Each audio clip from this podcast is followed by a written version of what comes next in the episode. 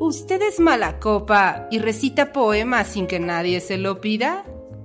¿Conoce más personajes de ficción que personas en la vida real?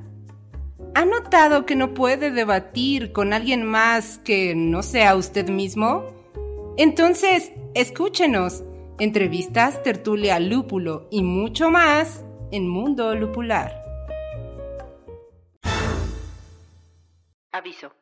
Las opiniones, argumentos y tonterías vertidas en este podcast no son la verdad absoluta y pueden estar influenciadas por el alcohol. Si tienes una opinión diferente, publica un podcast.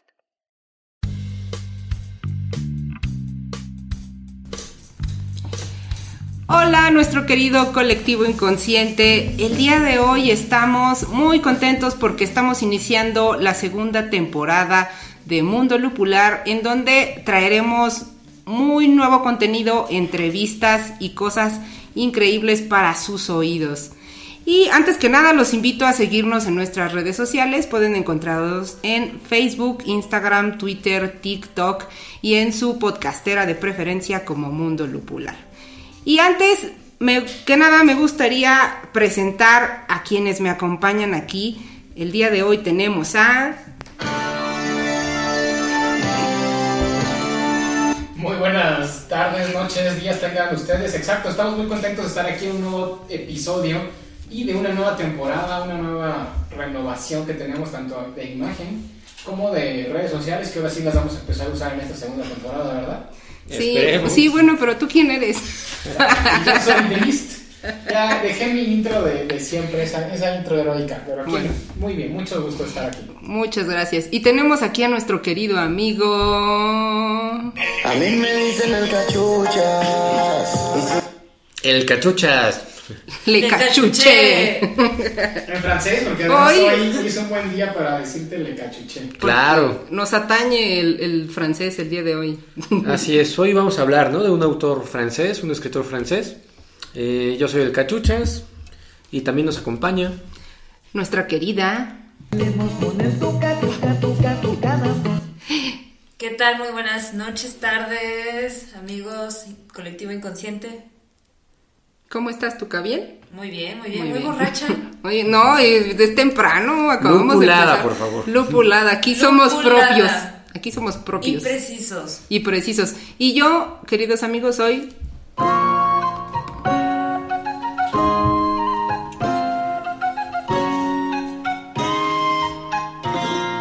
Medievalina, medievalina.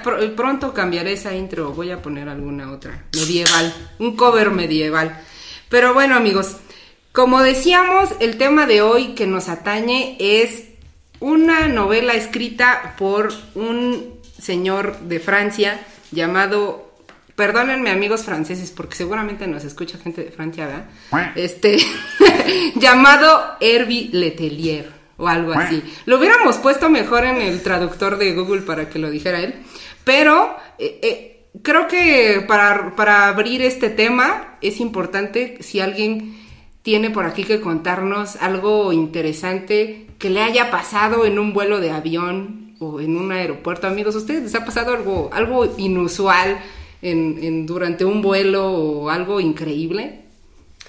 Pues fíjate que inusual, inusual para mí sí, o más bien para las aerolíneas sí, aunque ellas lo van a negar. Es algo muy sencillo en realidad, pero creo que incluso a todos nos ha pasado, pero es un retraso de vuelo, ¿no? Digamos, considerable. Eh, a mí me parece algo ordinario, pero que las aerolíneas lo tratan como si fuera algo extraordinario. Eso está padre, ahorita les digo por qué eso de la, este juego con lo ordinario y lo extraordinario. Claro. A mí lo único que me ha pasado es que me vendieron el asiento y no existía la fila en el avión. Entonces llegué al avión y no había, sí, sí fue, un desastre.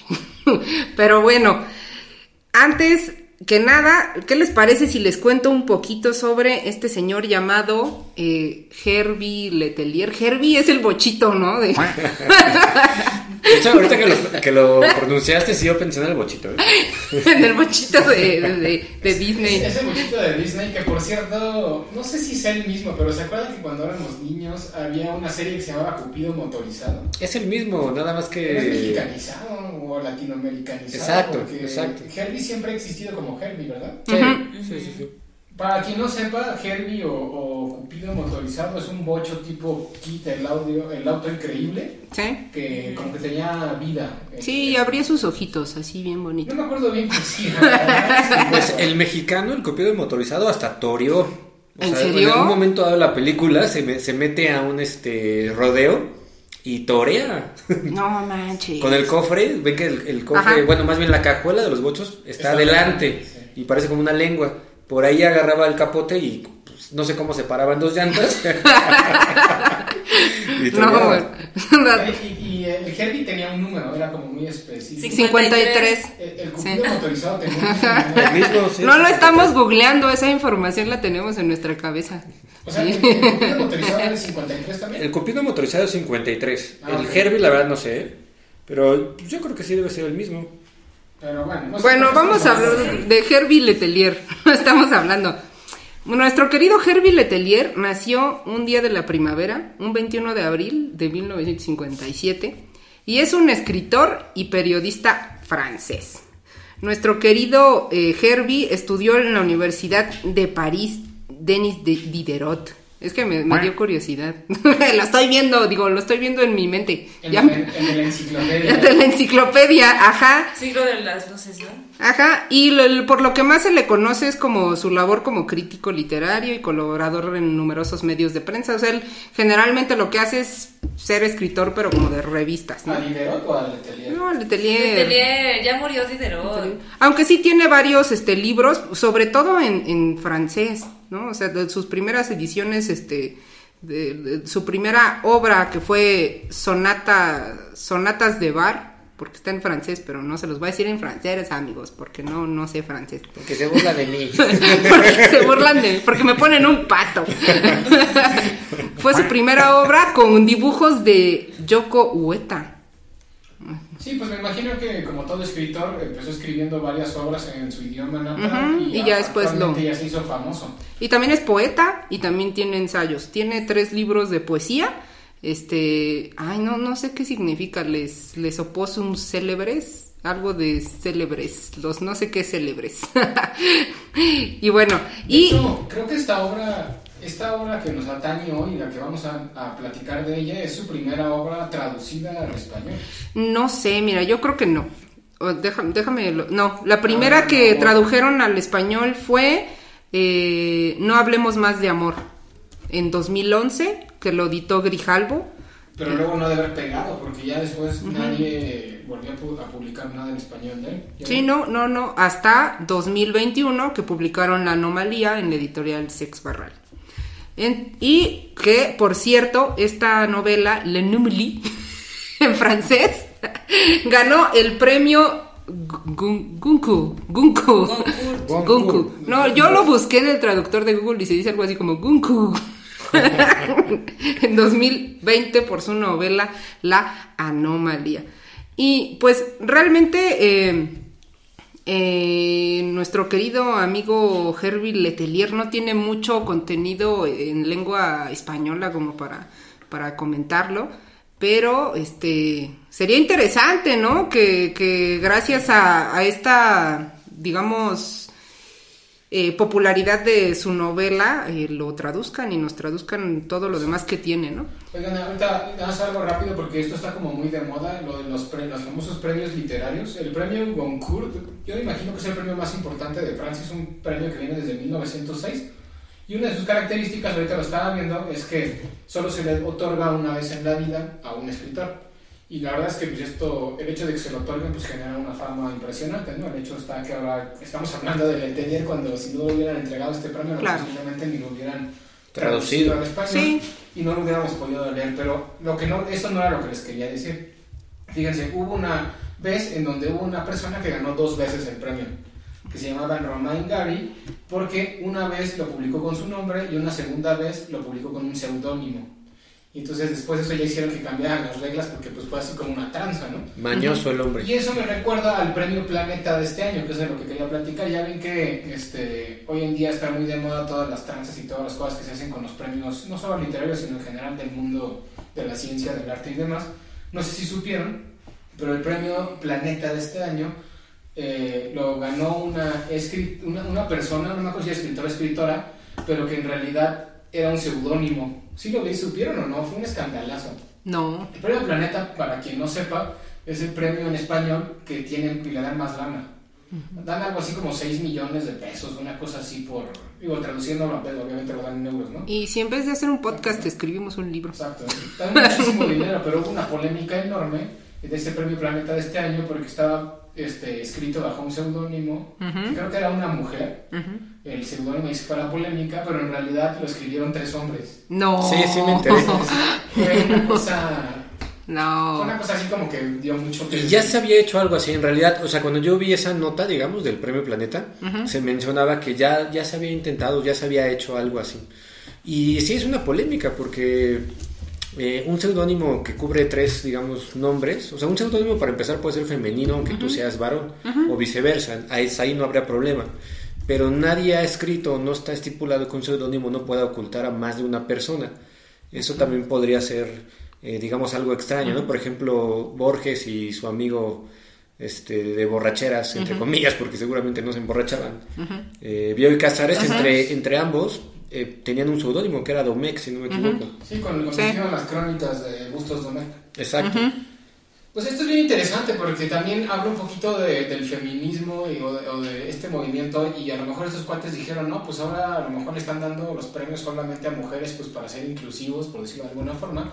Y entonces ellos publicaron con un seudónimo que era Carmen Mola. Claro, y además comprobaría... que era una mujer sí, Y comprobaría el hecho de que en realidad sí somos bien convenencieros porque en efecto, si antes, digamos, eh, no se le permitía a la mujer participar o ganar concursos eh, solamente porque eran mujeres, el hecho de que ahora no se le permita a los hombres solo porque son hombres, es lo mismo pero al revés, ¿no? Y creo que es algo que ellos intentarían de alguna manera con una especie de chiste comprobar, de decir, bueno, tampoco es justo que ahora yo tenga que ser mujer para que me publiquen o para que me den los premios, como antes era con los hombres, ¿no? Exacto, y incluso aquí dicen, ¿no? O sea, hay una lo criticaron muchísimo. De hecho, el libro de este, del Premio Planeta, lo quitaron de librerías, de ferias de libro y demás por, pues por el fraude, porque realmente fue un fraude, ¿no? Y se cuestionaban, ¿por qué tres hombres escriben bajo el seudónimo de una mujer? Seguramente es por eso.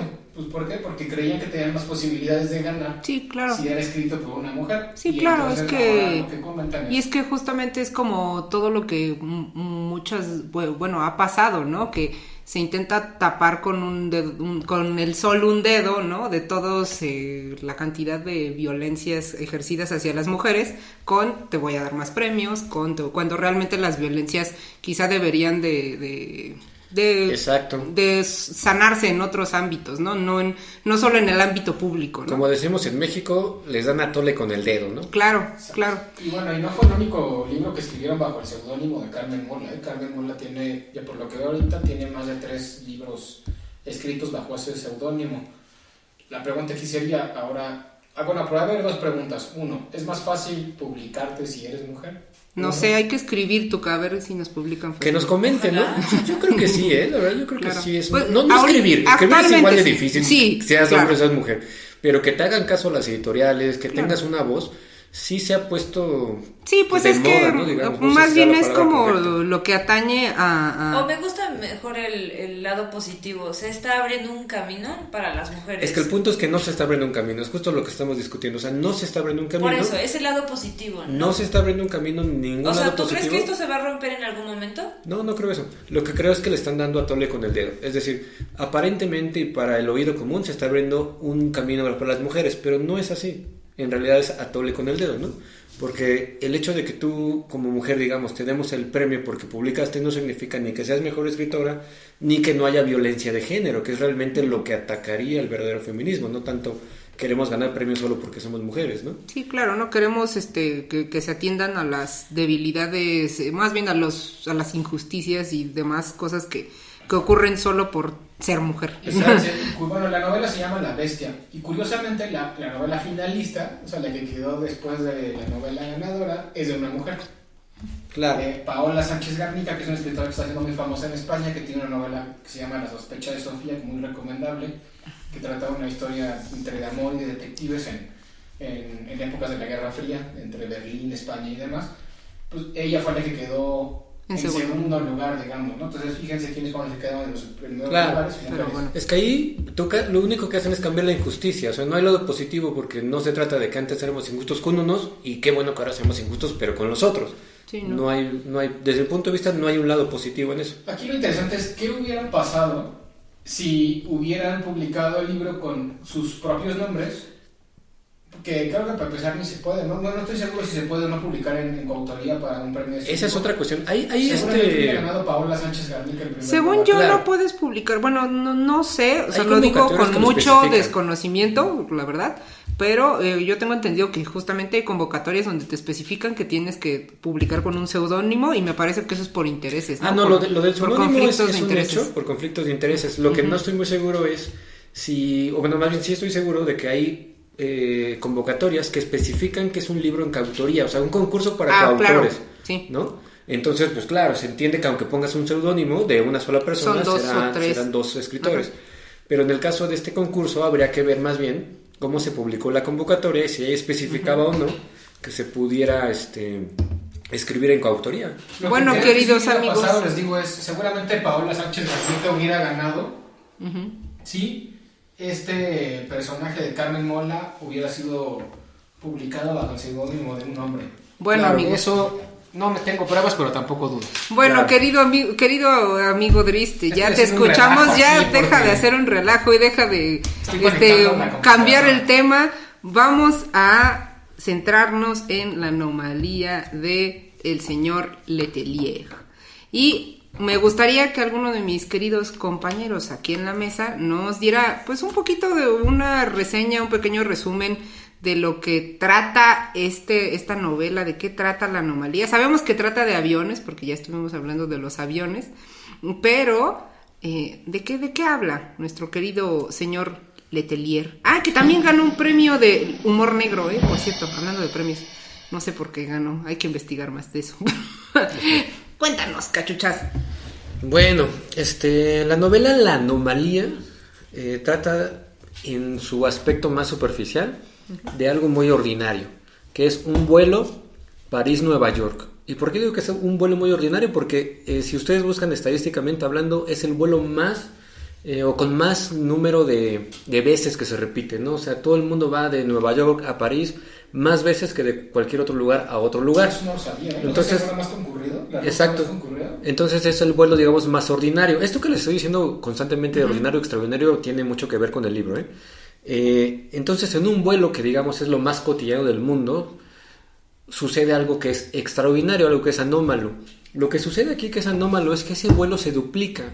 Es decir, hay un vuelo que ocurre en marzo, que es París-Francia, es un número de avión que va con una tripulación específica y que tres meses después, es decir, en junio, se reporta que ese mismo vuelo está sobrevolando el aire, es decir, el mismo avión con la misma tripulación, los mismos objetos y lo más impactante es con las mismas personas, está sucediendo tres meses después. Entonces el FBI eh, pues se extraña de esta situación, ¿no? Se avisa al FBI, se dice, oye, mira, este vuelo ya había llegado hace tres meses, se está volviendo a llegar, se está reportando otra vez el piloto, eh, con el mismo problema que hace tres meses, que es un problema de turbulencias y magnetismos, que daría pie a sospechar en una especie de triángulo de las Bermudas o que daría pie a esta anomalía, aunque en realidad no la justifica. Pero digamos que sería el primer sospechoso, ¿no? Una actividad este, magnética, una tormenta magnética que que este, sacude a este avión. Eso es por el lado más superficial. Por el lado más profundo considero yo que en realidad el libro trata de un encuentro con uno mismo. Es decir, lo más ordinario que es ser tú se vuelve extraordinario al duplicarte y por tanto ser al mismo tiempo tú y la otredad. ¿Sí me explico? O sea, estamos acostumbrados a que la otredad sea otro. Pero, cuando la otredad eres tú, ahí la cosa cambia, ¿no? Y eh, partiendo de este punto, pues eh, Herbie Letelier hace todo un embrollo de este vuelo que se duplica, etcétera, que ahorita sí que ustedes discuten un poquito más, y nos presenta este encuentro con uno mismo, ¿no? A través de, eh, no me acuerdo cuántos pasajeros iban, pero eran bastantes. 250 y pico, ¿no? Fíjate, 250 y pico, es que era un Boeing, de hecho, ¿no? Aunque la novela evidentemente no se centra en la vida de los 250 y pico No acabaría. Lo que sí es que hay una polifonía de voces dentro de la historia que yo cuando lo empecé a o sea, los primeros capítulos, antes de que empiecen a irvanar el hilo de la historia, como que vas leyendo cuentitos. Sí, claro. ¿Sí se dieron cuenta? Y, y, de repente como que dices, bueno, aquí este libro que es, son varios cuentos, en algún momento se deben de unir, me imagino. Sí, claro. Y al principio también siento que es como, como muy confuso, ¿no? Como que lanza la historia así como a chorros muy rápido y hasta te saca de onda, así como de qué, qué, está hablando esto. sobre todo con el personaje con el que empieza, eso hace que, que, empiece medio confuso, porque es el personaje más oscuro, más oscuro, más polémico de la historia.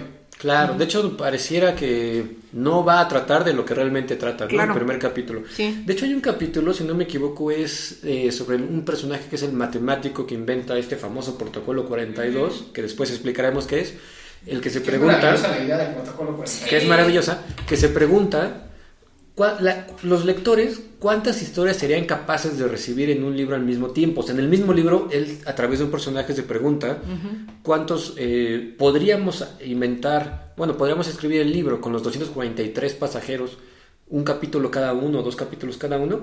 La respuesta evidentemente es no, es muchísimo, ¿no? Sería enorme, enorme. Pues bueno, ya abriendo con un poco el, resumen de, bueno, no el resumen, sino este pequeño bosquejo de lo que significa el libro, de lo que trata el libro, a mí me gustaría que cada uno me diera su opinión sobre lo que hace eh, eh, eh, nuestro querido Letelier. No lo voy a decir Herbie porque me acuerdo del bochito. Seguramente ni se pronuncia así. Seguramente ni se pronuncia así. Yo lo voy a ver, a ver amigos, ¿cómo, cómo se pronunciara en, en, el, en, el, en el Google Traductor? A ver. Hervé Letellier. No. oh, Letellier. Igualito me salió. Pues, ¿qué te parece, mi querida Tuca, si nos cuentas cuál fue tu experiencia leyendo la anomalía? ¿Cuál es tu opinión al respecto sobre, sobre este entramado de historias? Mm, híjole, es que fueron sentimientos encontrados. Primero, el libro me pareció muy clicheado. Tiene muchos matices de era como si vieras una película de Hollywood, así se sentía el libro, como si todo el tiempo estuvieras viendo una película. Y al mismo tiempo creo que, que no, que estaba teniendo un tema más profundo que era ese de encontrarte contigo mismo. ¿Y qué harías con eso? ¿Qué harías con esa información? Encontrarte contigo mismo, ¿no? Y, por ejemplo, el personaje más oscuro, como ya lo habían dicho, era Blake, ¿no? Que, alerta de spoilers, haz algún sonido. Ah. Es especial. Ye, ponse la tuca, porque no la voy a dejar así de triste. Yeah, yeah, yeah.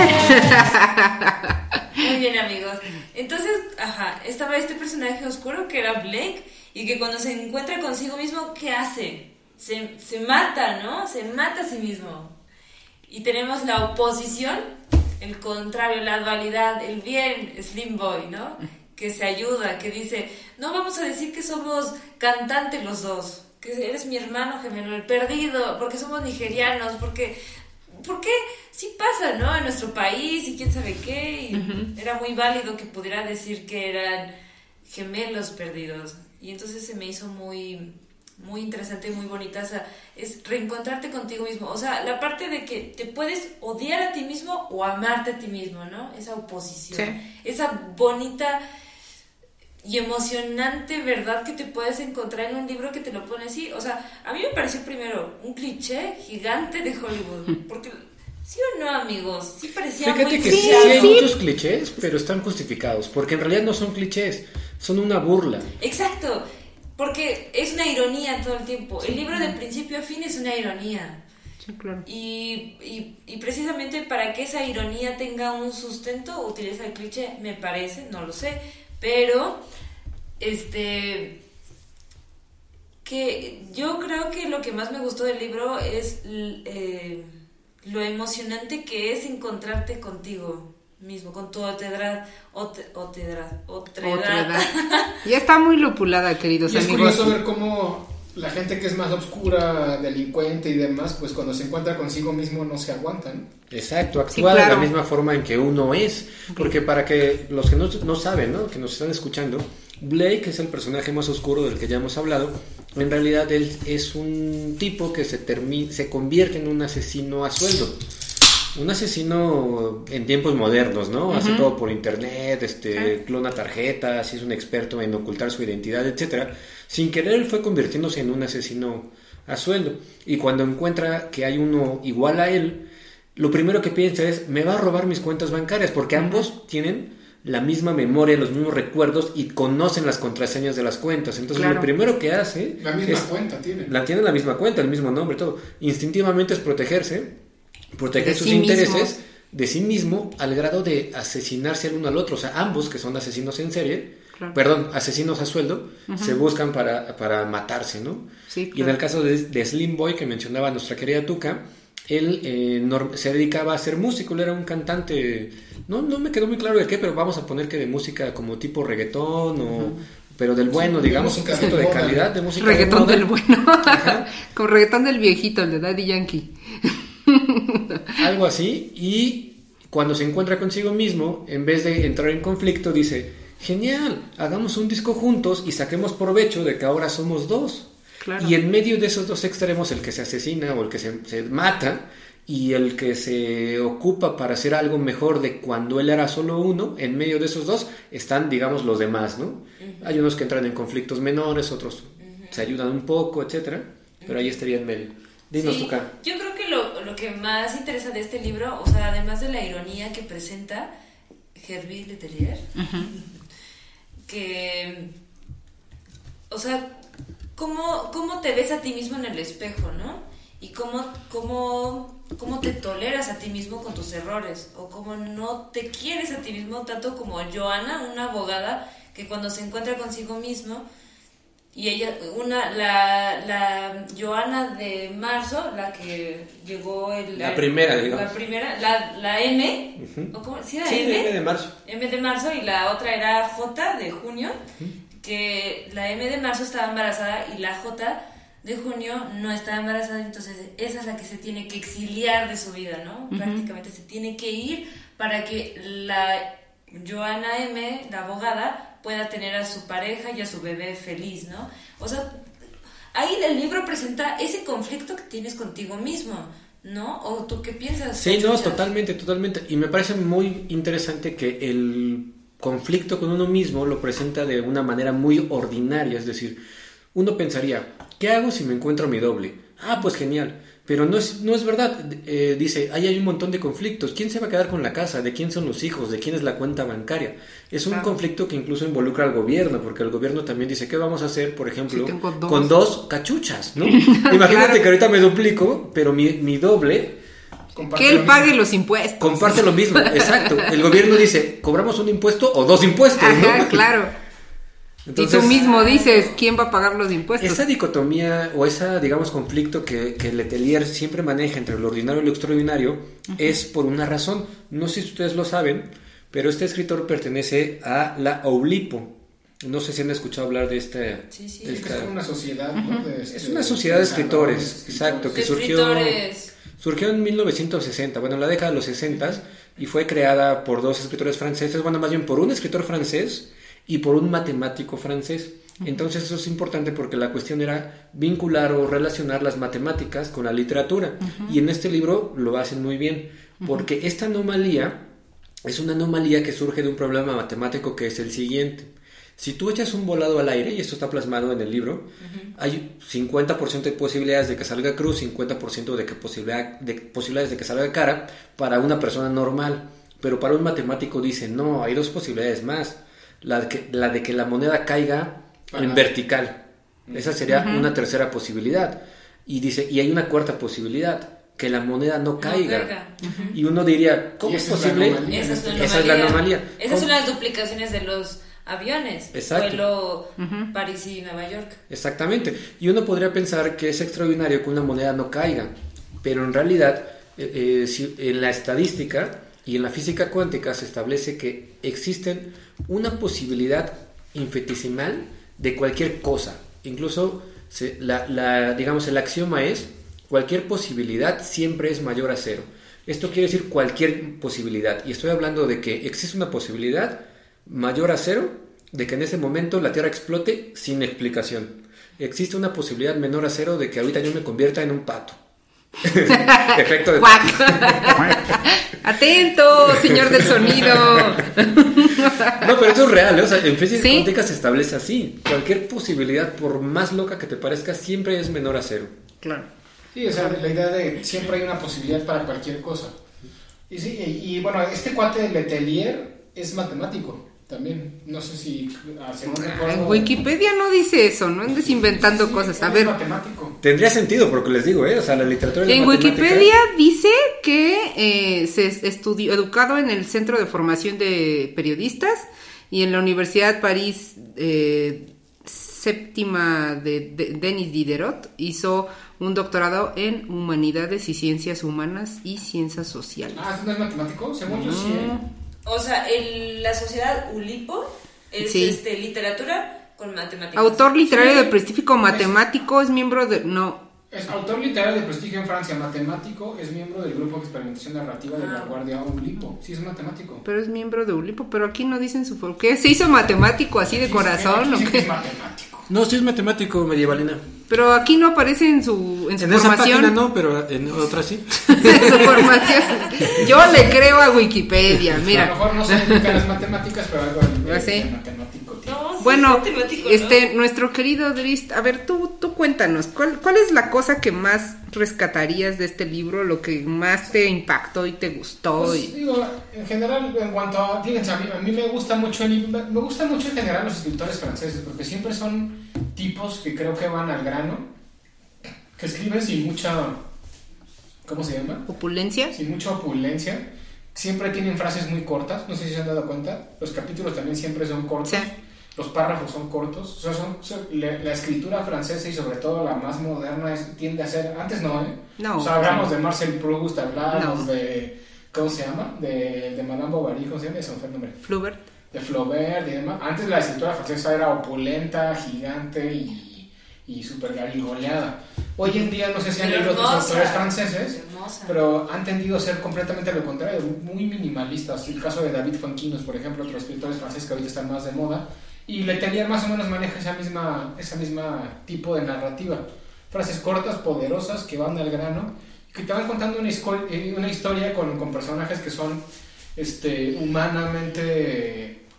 que tienen conflictos humanos muy... pues, Ordinarios, diría yo. Ordinarios por un lado y muy trascendentales en el otro sentido porque todos nos podemos identificar con lo que está pasando en ellos. A mí los personajes que más me gustaron no fueron los que veían en el Boeing, curiosamente, sino el personaje, eh, los dos matemáticos que fue, bueno, el matemático que fue obligado a ir a resolver la anomalía, que también ahí parte un poquito de la historia, porque no lo hemos platicado, pero había un matemático que estuvo un tiempo, estaba trabajando en el estaba haciendo su doctorado, no me acuerdo en qué universidad, y les encargaron hacer un manual de cosas, posibles cosas que pudieran pasar en- con los aviones, ¿no?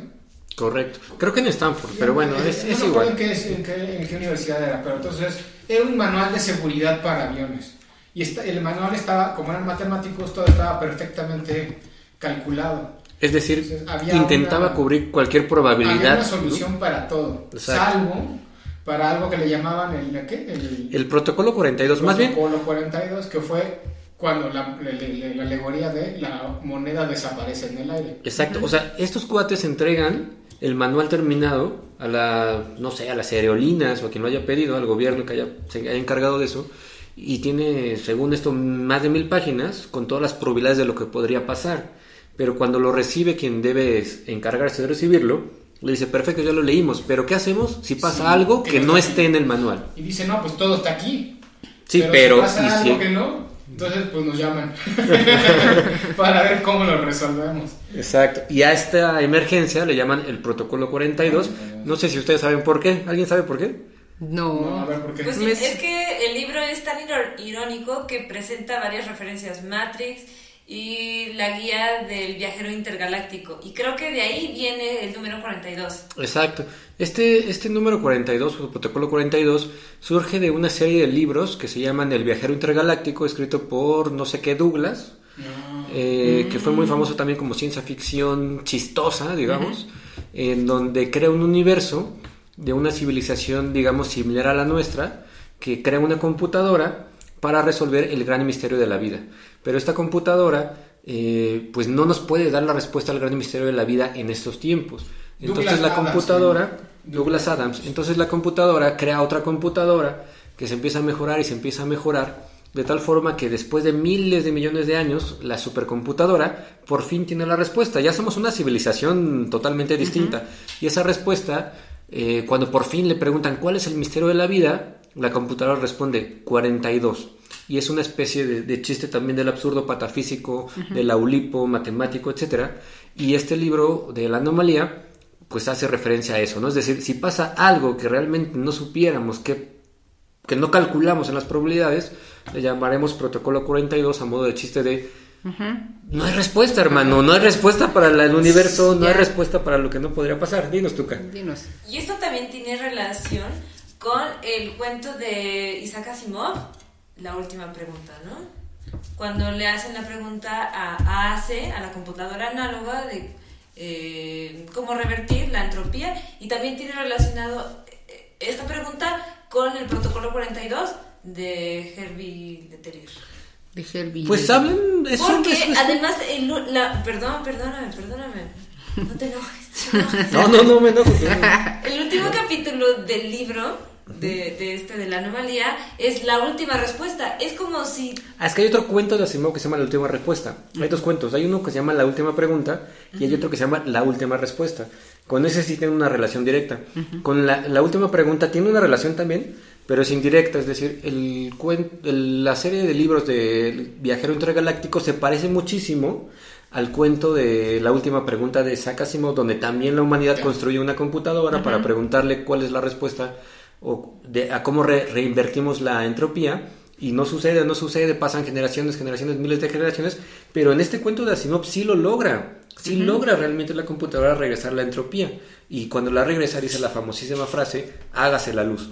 Es también una especie de burla a Dios, como si Dios fuera en realidad una supercomputadora que nos está generando, como en Matrix o como en otras películas de ciencia ficción, matemáticas y literatura. Que también es un tema que se maneja en la novela, porque también una de las ideas era eh, llega hay un momento en la novela donde todos están diciendo, pues es que a lo mejor somos una, somos una ficción, o sea, somos, no, somos, no existimos. Una simulación. Somos una simulación, creada por un una programa inteligencia artificial o un programa virtual que, que, está controlado a su vez por alguien más grande que nosotros.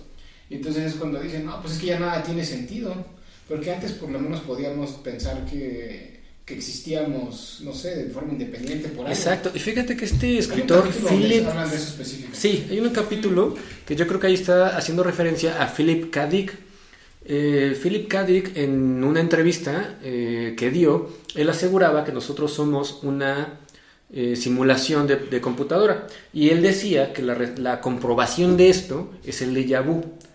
El déjà vu, decía, es la comprobación de que en algún momento dado la simulación cambió de forma y se escribió o se reescribió para que sucedieran otras cosas. De ahí toma eh, Matrix la alusión en la película, la 1 de Matrix, cuando Neo tiene una alusión, perdón, un déjà vu. Este, todo esto sale de Philip K. que seguramente también Letelier pues conoce este, a Philip K. Dick, a Matrix, a, pues a todo lo que él alude, Sí, claro, es un, es un escritor lleno de, de referencias. Pero cuéntame, mi querida Tuca, tú que, que te, te, gustó tanto la anomalía, ¿qué, ¿te gustaría recomendar este libro? ¿Sería un libro que tú tendrías para, para para regalarle a alguien, para decirle, ten, lee este libro, vas a encontrar el secreto de la vida. Mira, así como tú me lo pusiste, la verdad es que ya está más difícil. así no, creo que no. Este... Es que nos comentabas que es una gran introspección. sí, la verdad es que sí. Mira, también cuando eh, una de nuestras compañeras también recomendó Las Primas. ¿Te acuerdas de esa vez? ¿Una de nuestras compañeras? Sí, sí, ella y yo nos entendemos, somos mujeres, tenemos canales de intuición que llegan a la comprensión que ustedes no llegan. El punto es que, ¿no te parece que también Las Primas fue muy introspectivo? Mm, sí. Y más para una mujer, ¿no? Ese conflicto que tiene con las mujeres ¿Y tú qué dirías? ¿Se lo recomendarías a todas las mujeres? No. Lo mismo yo diría de anomalía. No se lo puedo recomendar a todos porque, para empezar, pues hay que tener el hábito de lectura, ¿no? Yo creo que esa. Y porque no es un libro sencillo, porque te saca de onda, como que no lo entiendes, y porque hay un giro de tuerca que hace que la comprensión llegue muchísimo después. Entonces, de alguna manera yo diría... Te podrías aburrir, ¿no? Solo para el que está en el camino, yo diría, léelo para que te dé una pista más. Y si no te da una pista, por lo menos que te divierta en el camino.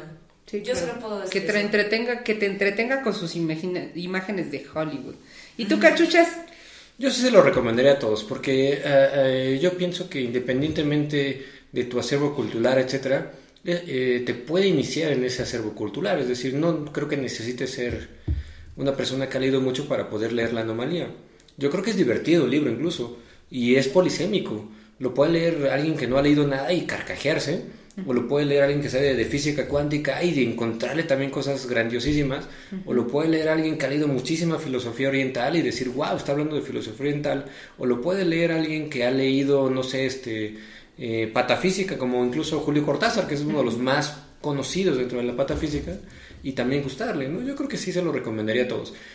Claro que obviando que si hay gente que no le, le gusta leer, pues, pues no vamos a, a hacer nada, ¿no? Pero bueno, eso, Sí, es- no, bueno, eso si es- no les gusta leer, no creo que Exacto. vengan aquí, la verdad. Ni nos están escuchando, No, para empezar, ¿no? No, no creo. O qué tal si solamente son personas que quieren escuchar las reseñas de los libros, ¿no? Los spoilers. Sí, claro, igual y si los dejaron de tarea la anomalía. Amigo, si te dejaron de tarea la, la anomalía, este ya puedes sacar tres puntos principales sobre este libro. Léelo,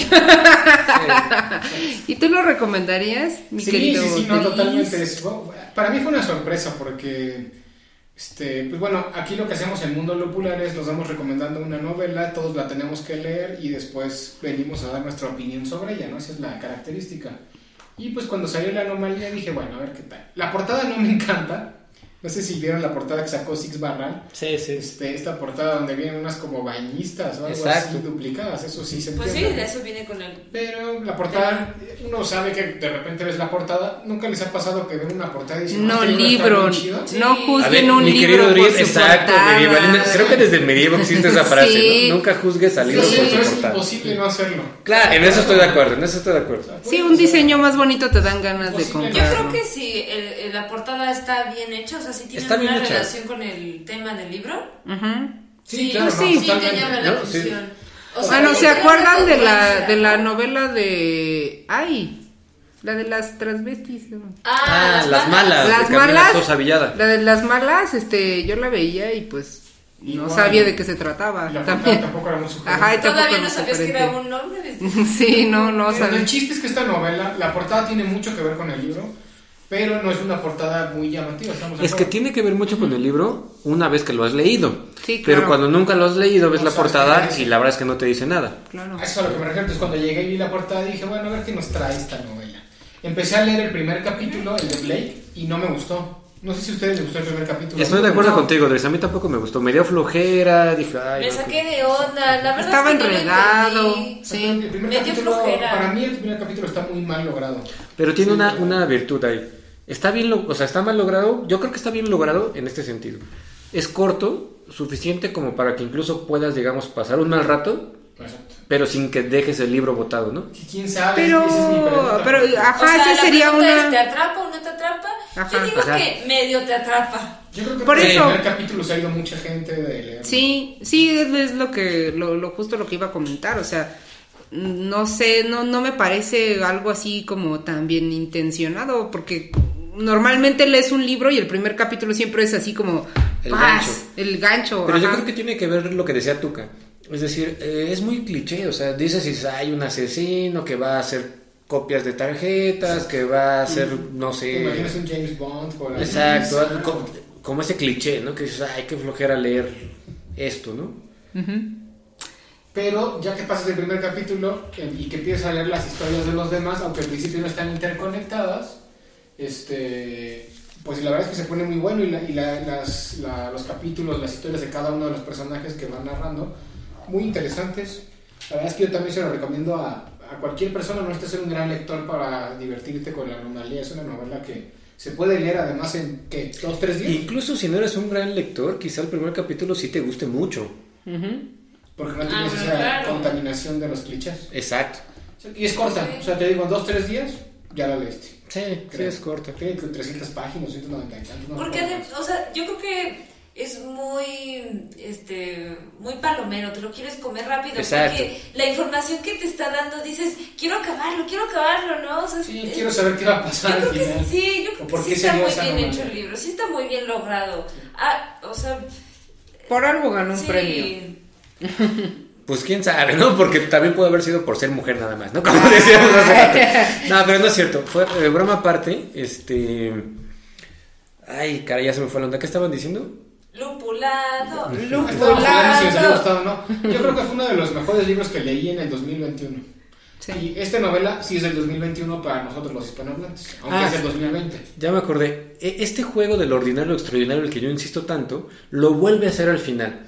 Primero convierte un vuelo ordinario que es París-Nueva York en algo extraordinario y después esa anomalía la convierte en algo normal, Normal. porque en realidad en Japón sucede otra vez lo mismo China, y te da China. en China, perdón, y te da el atisbo como que ahora esto que es la anomalía ya no es una anomalía, es decir, si sucede dos veces Ya ya, es- no es anomalía. Entonces siempre está matando lo ordinario, lo es extraordinario y luego lo extraordinario lo hace ordinario otra vez, ¿no?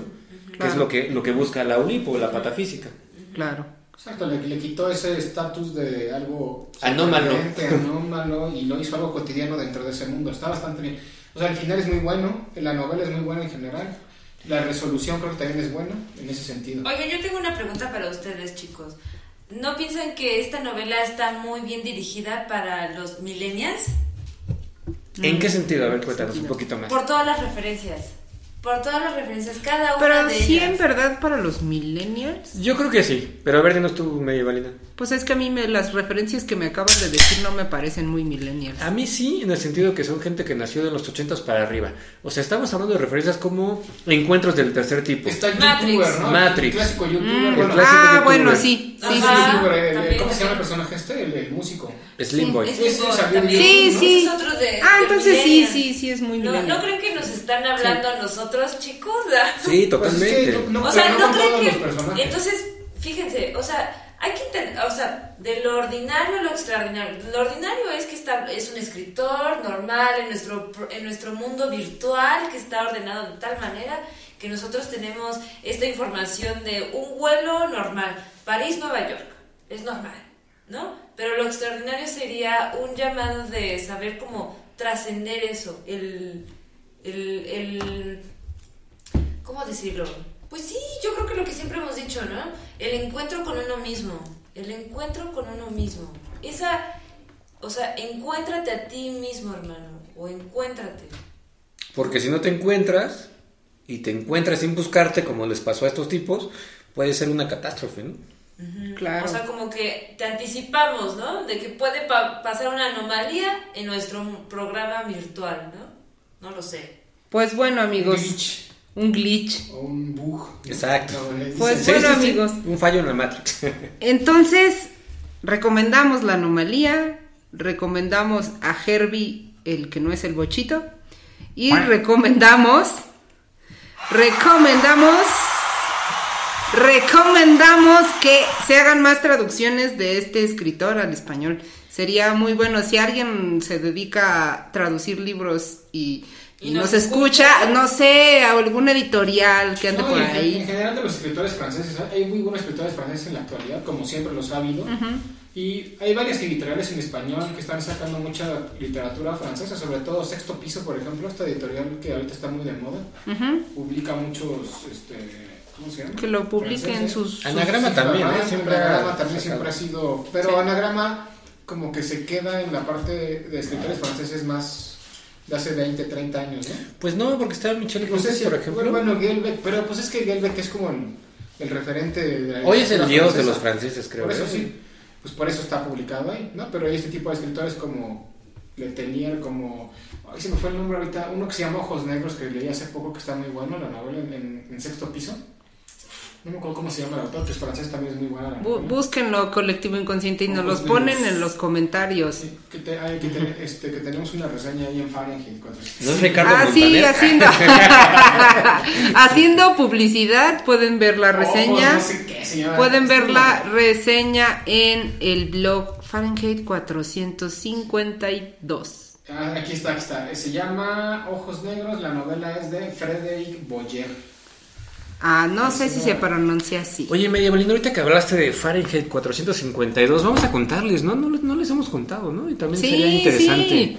Eh, hay una página que Es se llama blog. Fahrenheit 42, una página, un blog, no sé cómo que sea. 452. Sí, sí, sí. Es un grado más que el, Sí, el libro, sí, que sí. es 451, este libro de Ryder Bradbury. Eh, y es una página donde tú entras y puedes eh, leer las reseñas de diferentes libros con la intención, pues ya sea de simplemente cultivarte curiosidad o de saber más o menos orientarte para qué comprar. A ver ¿no? si ¿Para lo lees leer? o no, si, lo, si te adentras o no te adentras. Sí, eso es un, es un excelente sitio en el que pueden encontrar un montón de reseñas. También me parece que han eh, eh, intentado reseñar a muchas mujeres actuales, que eso, es, que eso es bueno, Ya, que creo que en la sí, ¿no? que creo que en la, en la academia deberíamos de dejar de leer a los mismos este fósiles de hace Sí, ¿no? siglos No, claro, y, comenzar está a leer. un nuevo boom latinoamericano, pero Sí. dominado por mujeres, ¿no? Claro. deberíamos de, de hacer un programa dedicado a eso. Claro. Sí, claro, al nuevo boom de las mujeres que, que justamente es el que debería de empezar a enseñarse también en las facultades y no solo de actual, ¿no? Sino el, eh, las mujeres que acompañaban a esos autores este, fosilizados que llevan décadas enseñándose en las facultades. Y pues bien, mis queridos amigos, Llegamos al fin de este programa, les recomendamos leer este libro, les recomendamos también oír todos nuestros episodios de las, de las temporadas anteriores. Según yo nada más es una temporada, pero en algún punto teníamos otra temporada y Ah, pasó algo ahí muy raro. La verdad sí pasó algo ahí muy raro. Pero bueno, les recomiendo seguirnos, seguirnos en redes sociales. Pueden ver eh, las cosas interesantes que ya les vamos a ir compartiendo, se los prometemos, se los juramos. Y nos pueden seguir y encontrar como Mundo Lupular en Facebook, Twitter, Instagram, TikTok y en su podcastera favorita. Pues nosotros nos despedimos, nuestro querido colectivo inconsciente, y recuerden que oyéndonos pueden ser menos inconscientes. Bye. Adiós. Hasta luego. Bye.